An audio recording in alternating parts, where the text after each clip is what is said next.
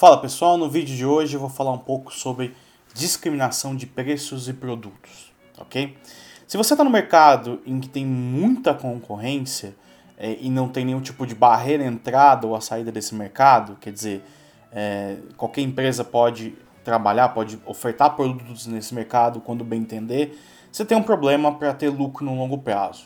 Ou seja, Vamos supor que você está indo muito bem na tua empresa, tá? Então quer dizer, você está tendo, tá pagando todas as contas, pagando aluguel, pagando os insumos, é, pagou a tua mão de obra, o teu risco e ainda sobrou dinheiro. Isso é o que a gente chama de lucro econômico, que é aquele que excede todos os custos de produção explícitos ou custos implícitos, tá? Uh, aí, esse dinheiro que sobra, quer dizer, é um chamariz para outros concorrentes.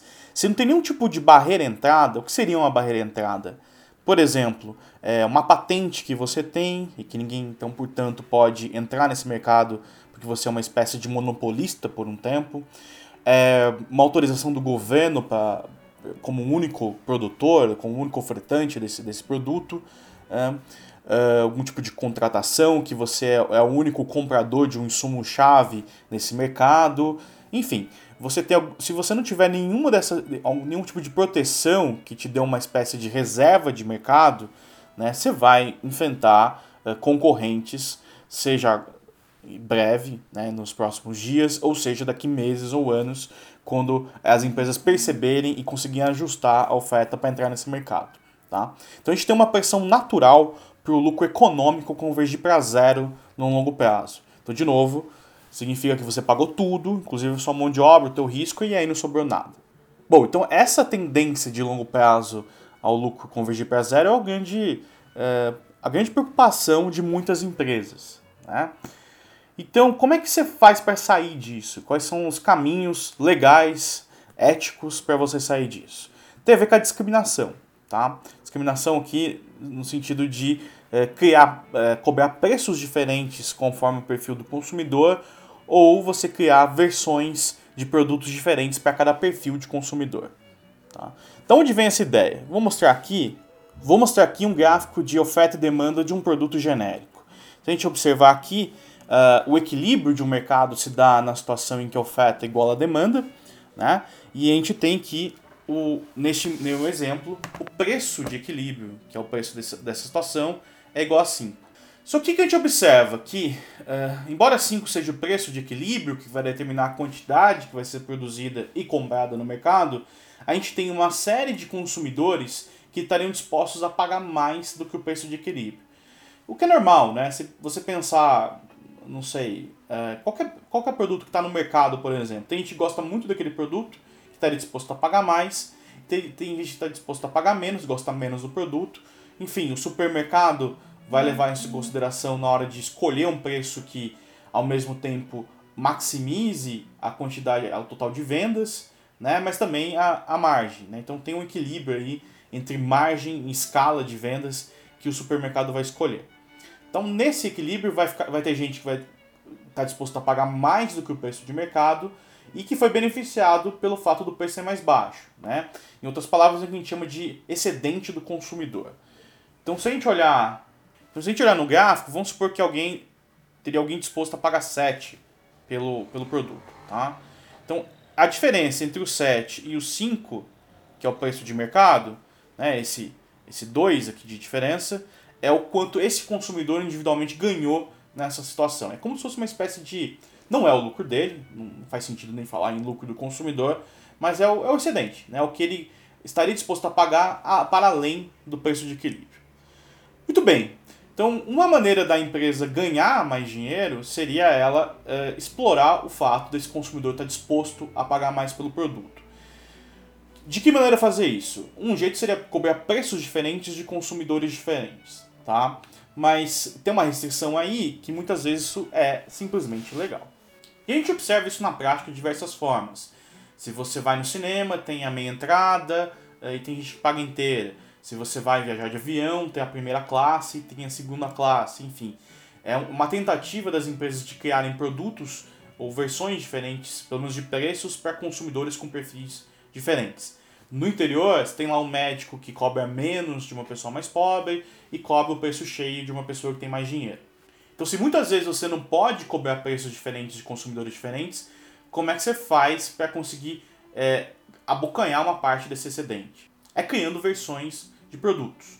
Quer dizer, eu crio uma versão premium, gold, ou nome que você quiser dar, em que o consumidor vai ter algum benefício extra pagando mais, e uma versão mais simples, em que você consegue atender mais gente, mas com menos benefícios. No caso da, da passagem aérea, a pessoa que viajar de primeira classe vai ter todo um conforto, né? e geralmente são pessoas viajando a negócios, que têm uma disposição a pagar muito maior.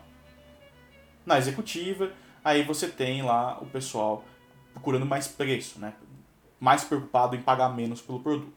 Em produtos uh, digitais, né, antivírus, por exemplo, você tem lá a versão premium, que além do antivírus básico, ele faz, tem mais funções, tem atendimento do consumidor. A diferenciação não precisa ser necessariamente de características físicas do produto. Pode ser um serviço acoplado. Só tem que tomar cuidado para não configurar a venda casada, porque aí sim é crime. Veja que a diferenciação não necessariamente traz malefícios para o consumidor, tá? Mesmo que pessoalmente, para quem quer consumir um produto premium, ele vai estar tá consumindo um produto de maior qualidade. E ao diferenciar o, o, o produto entre os consumidores, e principalmente em relação aos produtos dos concorrentes, você vai estar ganhando uma espécie de reserva de mercado, ou seja, mesmo que você suba um pouco o seu preço, o consumidor vai preferir o teu produto, seja pelo apelo da marca, seja por essas características diferentes que o teu produto oferece em relação aos concorrentes, seja pela confiança que você passa, e isso vai permitir que você sustente lucros positivos, ou seja, você obtém ganhe mais dinheiro no longo prazo. Em geral, você tem dois tipos de um, estratégias que você pode adotar na hora de criar uma versão nova de produto.